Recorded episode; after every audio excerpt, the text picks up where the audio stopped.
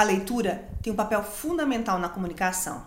E normalmente eu gosto de dar algumas dicas. Teve os cinco livros que eu li nos últimos tempos que marcaram para mim.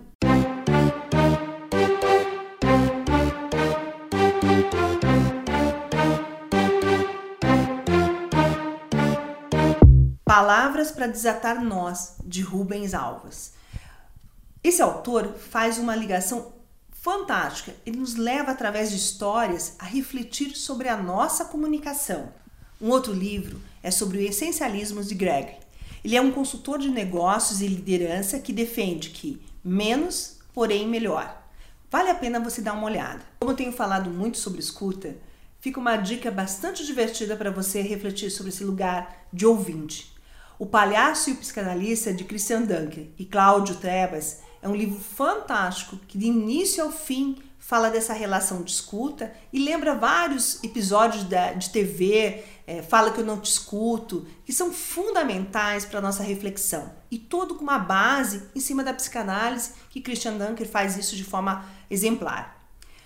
Outro que eu gosto muito e como a ação de quem é da área de, da fonoaudiologia ou de outras áreas de saúde o Corpo na Neurologia e na Psicanálise, do Dr. Jean Berger.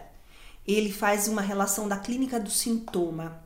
Muito interessante, ele traz uma abordagem de todos os ciclos de vida e uma reflexão sobre os sintomas que trazemos e sua repercussão em pacientes neurológicos ou o quanto o fator neurológico traz também essa clínica nossa do dia a dia.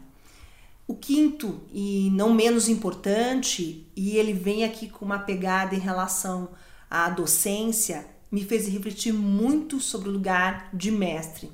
O livro se chama O Mestre Ignorante. São cinco lições sobre a emancipação intelectual de Jacques Rancière, a igualdade como princípio e emancipação como método.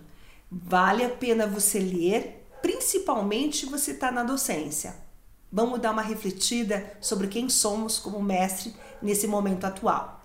Essas são minhas dicas. Você tem algum outro livro que você goste ou já leu algum deles para deixar a sua opinião?